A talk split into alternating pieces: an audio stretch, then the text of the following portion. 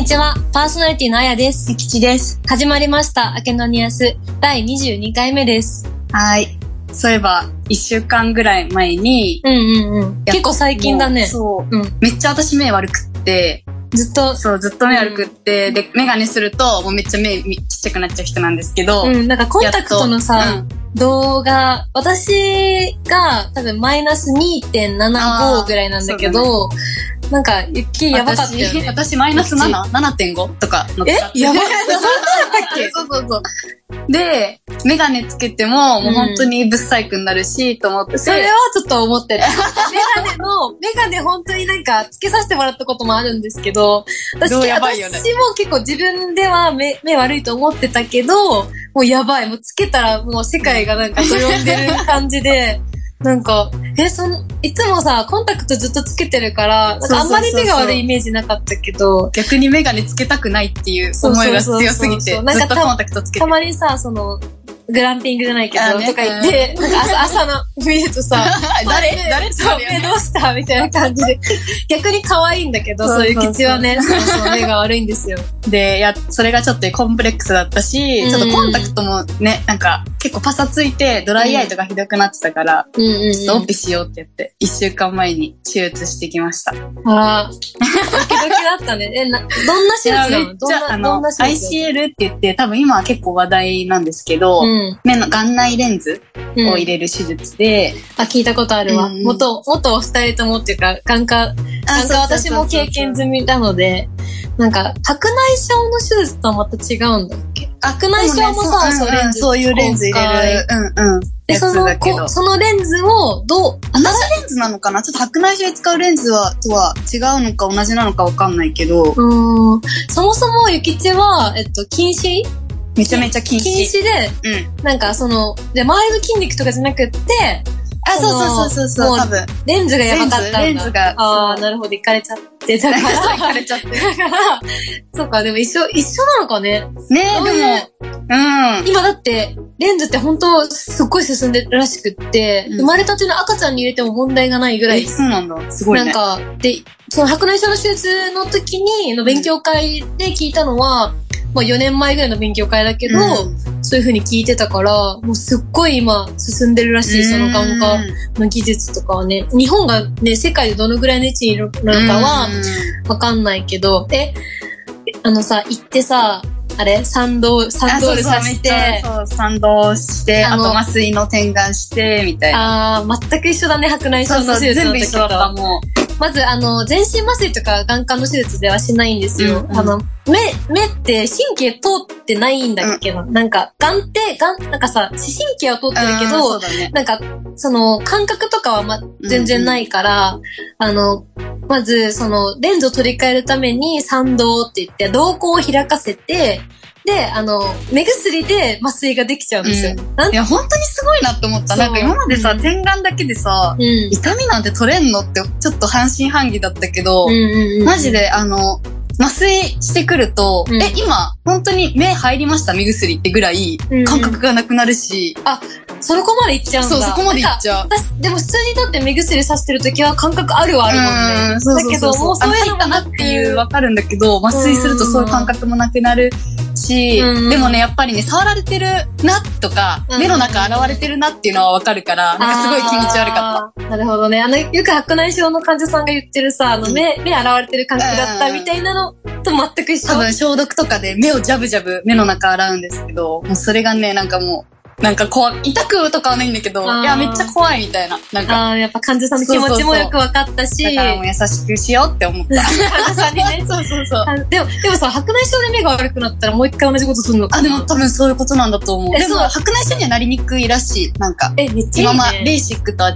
って、え、めっちそう、ゃいい、ね。医療は発達してます。まあ、お金は結構かかったでしょうけど、まあ、貴重な体験だし、うんうん世界変わった。うんマジ楽になったよかったね。それでは、レディオバイナース、明けのニアススタートです。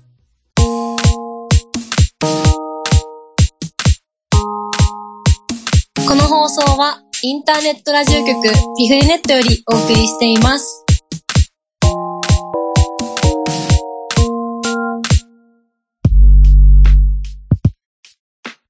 多分そろそろあの、合格発表っていうか、あの、看護師国家試験のさ、うん合格発表が、まだ早いかないや、でも発表された気がする。発表されたよね。うん。結構あの、あの、けなんていうの？携帯で見れるんだっけ、うんうんなんかもう忘れちゃったんだけど、携帯だ、そうだね。パソコンとかで見れた気がする。なんかもう上京する組はもう上京して、私なんかはもう上京してきた次の次の日ぐらいに寮で見たから、うん。それで落ちて確かにやばいね落ちてたらどうしようぐらいの感じでやってたから、か多分でも結構合格率がね、なんか例年より低かったみたいな感じだったはず。なんか会員しか見れない記事で見れなかったんだけあど、ー。有料記事だったから。詳しくは見れなかったんだけど、なんかそういう感じで、まあでも合格発表して、うん。もう4月から仕事始めっていう、あの、4新人、月だもんね。そう、新人看護師さんも多いと思うし、うん。新人看護師さんだった人は2年目になったりとか、うん。まあ、2年目の人はもちろん3年目になってっていう、なんか、うん。なんか、病棟移動とかもあったりとかして、結構仕事の、あの、いろいろ気持ちの区切りっていうかな。なんかいろいろ整理する時期だと思うんですけど、改めてここでちょっと一緒に考えてみたいなっていうテーマがあって、なんか仕事ってさ、やっぱ、うちらの看護師の仕事っていろんなタスクがうわーってあって、うん。マルチタスクで、常になんか並行なんか同時進行していかなきゃいけない。頭はめっちゃ使わなきゃいけない。でも体は、体で全部その仕事をやろうとしたら足りないじゃん。うんうんうん。全然足りないから、なんか、やっぱ誰かに頼まなきゃいけないじゃん。うんで、で、この仕事は無理だな、この仕事はできるな、みたいな割り振りとかを結構するのが、かなり大事な能力だと思ってて、ね。仕事を続けていく上で、もちろん、うん。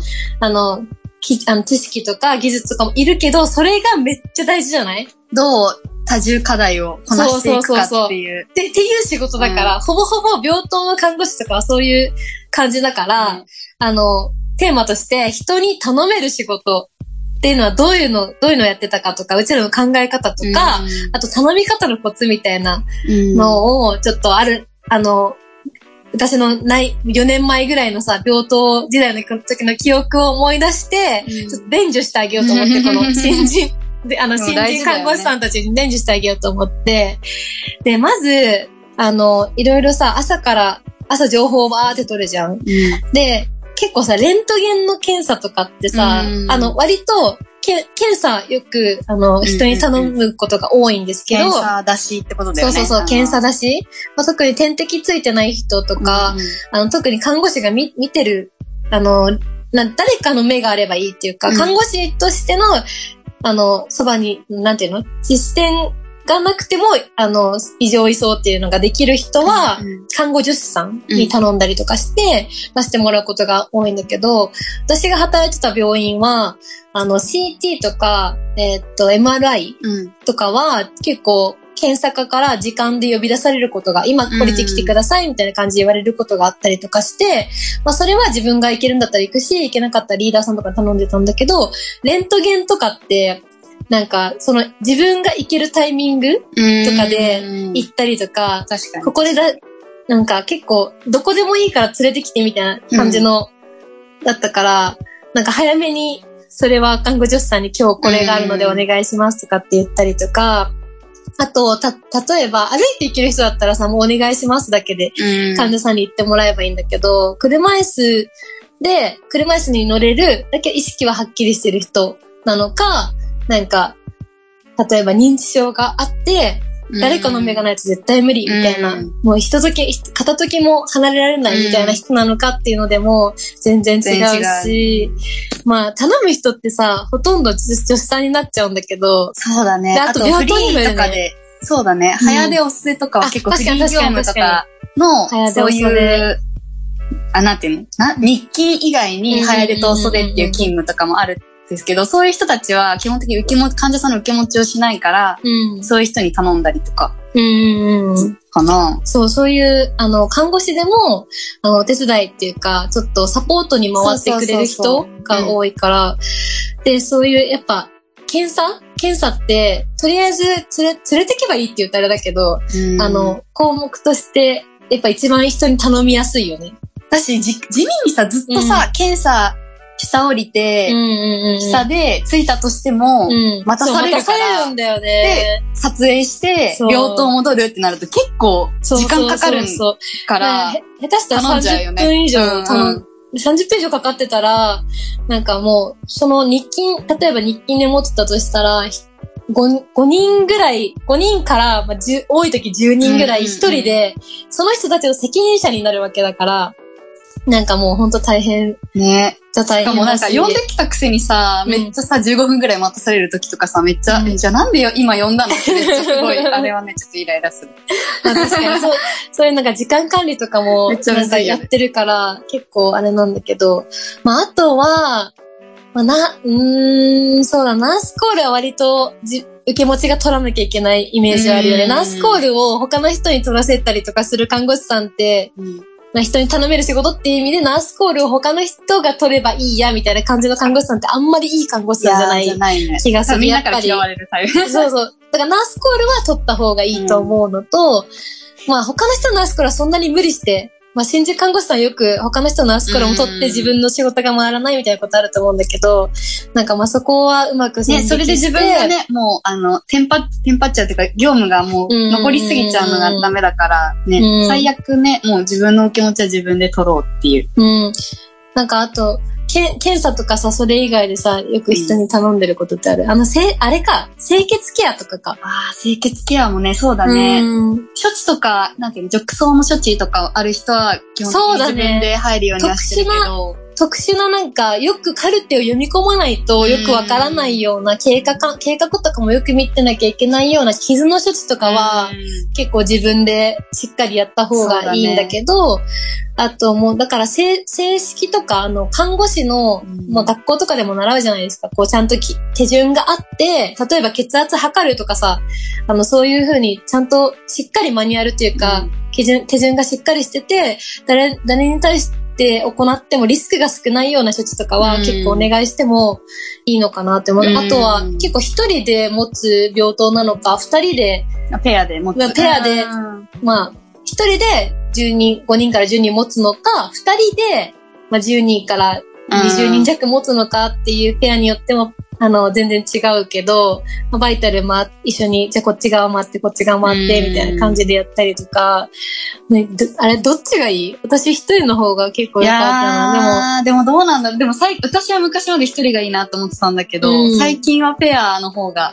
でも、ああ、そっかそっか、二人でなんか20人何かね、うん起こった時に一人がね、病棟残れたりとか、一人がフリあーまあ確かにー、回れたりとかするから、うん。っていうのがあるあと、やっぱ責任、責任感がいい、いい意味で半分こになるから、うんうんうんまあ、それが悪い意味になっちゃダメだけど、まさか、任せっきりになっちゃうのね、うん、よくないけ。ど、二人で、なんか脳みそが二つになるから、なんか、考え方視点とも。かもね、結構そうそう広くなるからいい。あと、記録とかは基本的に人には頼みづらいと思うんだけど、なんか記録はしないね。基本的に自分でよね。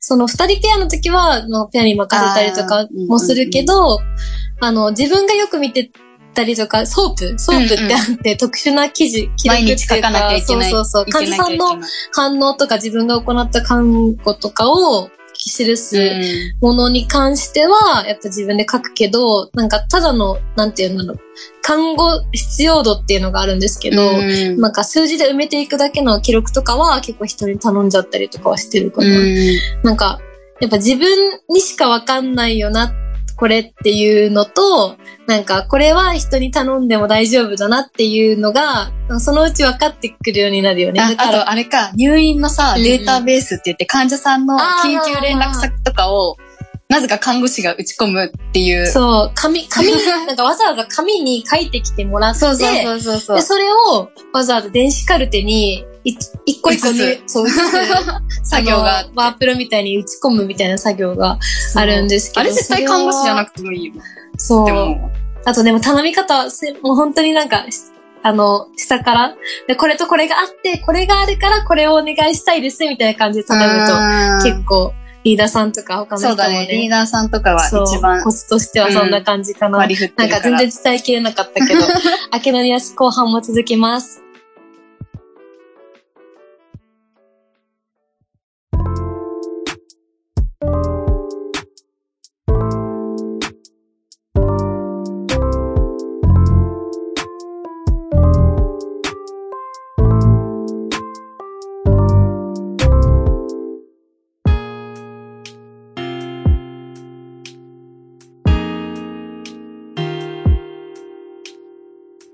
後半では掲示板紹介していきます。はいえっと、学生さんで4月より専門学校3年生になります。現在就職活動が本格化してきていて、もともと救急に興味がありましたが、3次救急でやっていける自信がなく、救急医療に力を入れている二次救急病院を第一希望志望としていました。しかし現在、小児の分野にも興味があります。新卒で小児に行くと成人には戻れないという話を聞いたことがありますが、その逆で成人を経験してから小児への転校はやはり困難なのでなのでしょうかまた、現在第一志望の病院には小児科がないため、本当にその病院でいいのか悩み始めています。教育に力を入れていることに魅力を感じたのは事実ですが、夜勤の導入が早い人で11月頃、能力によっては1年目で夜勤が開始されない場合もあると説明を受けました。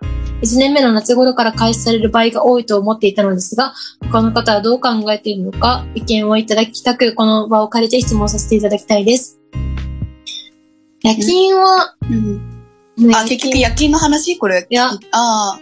なんか、就職先の病院と小児科への転校。まあ、とりあえず就職先を迷ってるってことだよね。でも全然小児から成人には来てる同期いた。今まで3年間小児でいたけど、うん、急に成人の病棟来てっていうのは同期にいたけど、全然やれてる。まあ、同じ、一応人間だし、最初はやっぱ戸惑いはね、あるだろうけど。なんか正正常値が違ったりするけど、やっぱその小児の延長に成人があって、成児の、成児の、成人の原点に小児があるから、うん。全然なんか、どっちもし、あの、分かってるってすごい強いと思うから、なんか全然、なんか逆そういう、ね。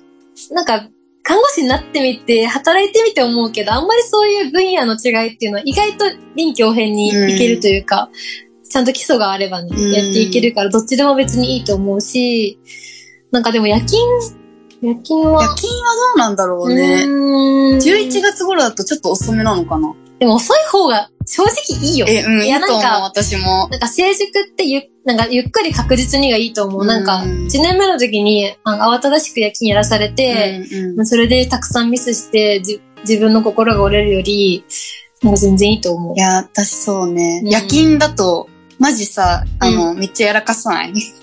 あ夜勤入った途端さ、すごいやらかす感じ。日勤だと、うんうんうん。結構先輩もうん。人数少ないからしっかりフォロー入ってくれるんだけど、夜勤だと、夜勤も、夜勤の先輩も自分で受け持ちしててそうそう、そうプラスで見てくれてるから、お互い、なんか目がちょっと薄くなりがちっていうか、うん。で、こっちも人数、今までに比べて人数が多くなるわけだし、なんか、批判増えた気がする。もう実は私ほぼほぼ、あの、夜勤のさ、あの、まあ、深夜帯っていう、あのうんあの、朝、夜中から朝方うんうにかけての批判が、もうほぼ、現役の時は8割ぐらいを占めてた。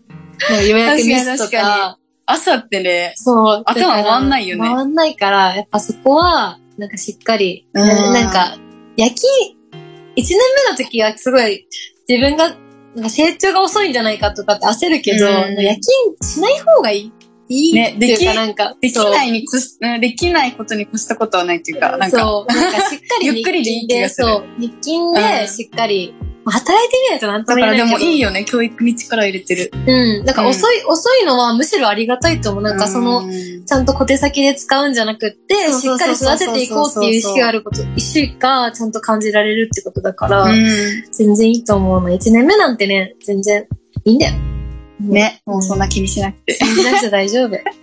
私は、えっ、と、4月から看護学校に入学しますが、学費がとても高く、病院奨学金を借りようと考えています。たくさん調べたのですが、ある程度のメリットとデメリットはわかるのですが、あまり情報が見つからず、知り合いにもいないため、実際に借りる方の声を聞いてみたいです。実際に借りていて後悔したこと、良かったこと、やめな、やめられないと縛られて感じはありますか？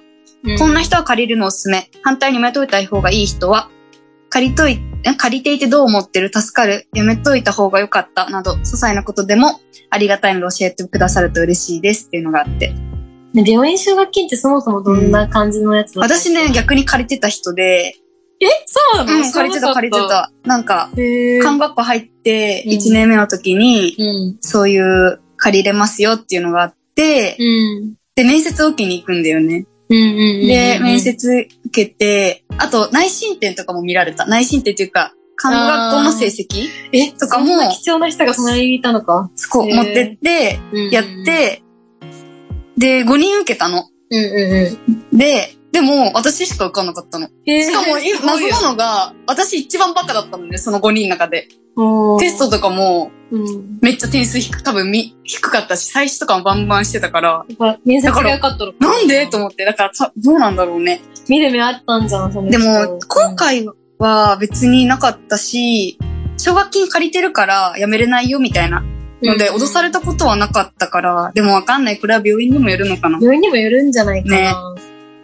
あんまそういうの、なんかいい、いい噂は聞いたことないけど、でも確かに、正直どこの病院で働いても、正直、あの、病棟によって全く違うから、なんか、確かにギャンブルするんだったら、なんかもう確率がすごいから、どの病棟がいいとか、ね。なんかあんまり、でもどこの病院とか関係ないから全然。辞めたとしても、うん多分お金を返せばいいだけだから、ああ、なるほどね。だからもう最悪辞めてもいいと思うんだけど、うんうんうん。全然働けそうだったら、借りた、借りた年数だけ働けば返さなくてよくなるのね。奨学金ってあ、3病院の奨年ぐらい。学そう。三年。あ、全然いい3じゃん。年借りたら、うん3年間働いてねっていうやつだけど、3年間は全然働けわかんないわかんない。うそうそう。まあだから職場にもよるんだけど、そうだね。だから結構メンタル強かったりとか、もう、うん。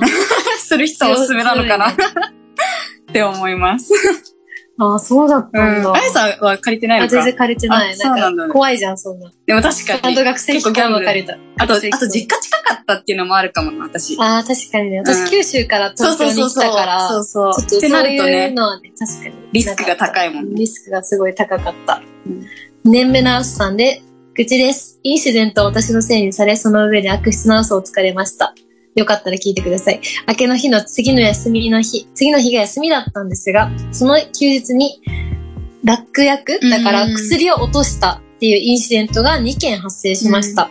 そのことを1年生の時の元プレセプターに今日知らされ、いつも内服をどうやっているか、1から順に紙に書いて市長に提出、これは全員やるから、と説明されました。でも他の人に聞くと、そんなのは知らない。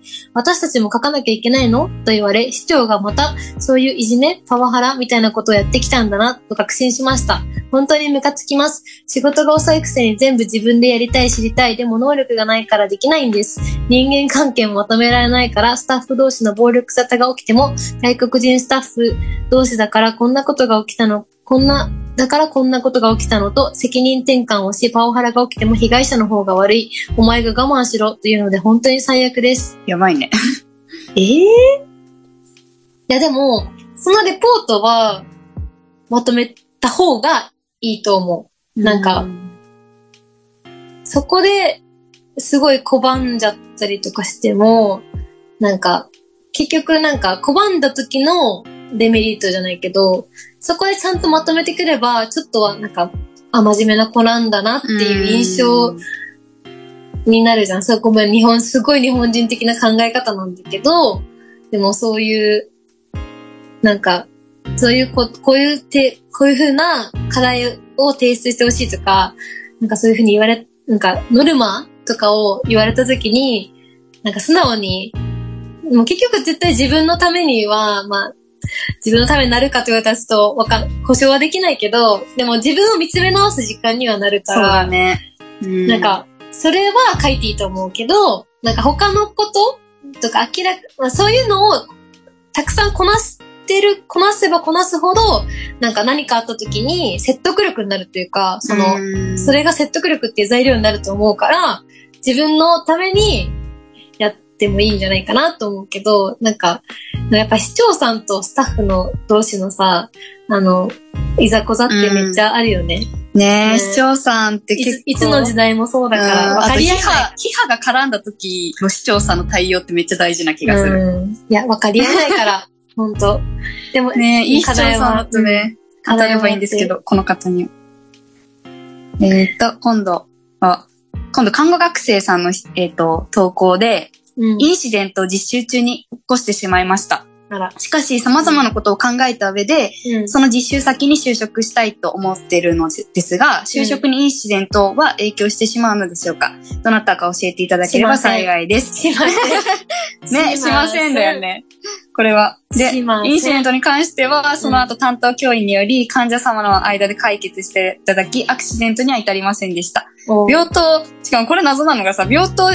実習病棟の市長様からもお許しの言葉をいただくことができましたってさ、なんかうん。怖くない？なんかどういうこと、どう、どんなことやっちゃったそのんだろうね。人がめっちゃ気にしてるだけじゃない、うん。いや、でも、看護学生の時はそれぐらいのメンタルでいないと、まあ、それが100だとして、どんどんどんどん経験積むごとに、その反省っていうか、やばいやばいやばいみたいな、その、やっちゃったやっちゃったみたいな気持ちが100だとして、それがどんどん減っていくだけだから、経験を積むごとに、まあ、いい意味でもあるんだけでど。も多分ね、そう、10年越したらめっちゃ笑えてると思うけど、うん今、でもこの後にね、インシデントを起こした身であるのに、このようなことを聞くことが自分勝手であるということも重々承知しています。起こしてしまったことも今でも反省し続けていますっていうなんか、文章があってさ、なんかさ、いや、け偉っと思って。掲示板の人ってなんでそんな真面目なの？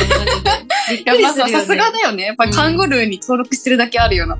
うん。絶対こんな登録者の人しか投稿できないのかな？なんか毎回勝手に読ませていただいてるけど。確かに。そうなんだろうねそうでもすごい真面目だなと思って。うん。いや、大丈夫です。その就職とか、あの、人手不足なんで、うんどこの病棟も、あの、今、ストレイキとかすごいじゃないですか、全国で。あの、大丈夫です。誰もだし、気にしてない。そんな、もうみんな知らないからね。うん、知らない知視らない。聴さんも忘れるよ。絶対大丈夫。よっぽど田舎とかだったらわかんないけど。うん。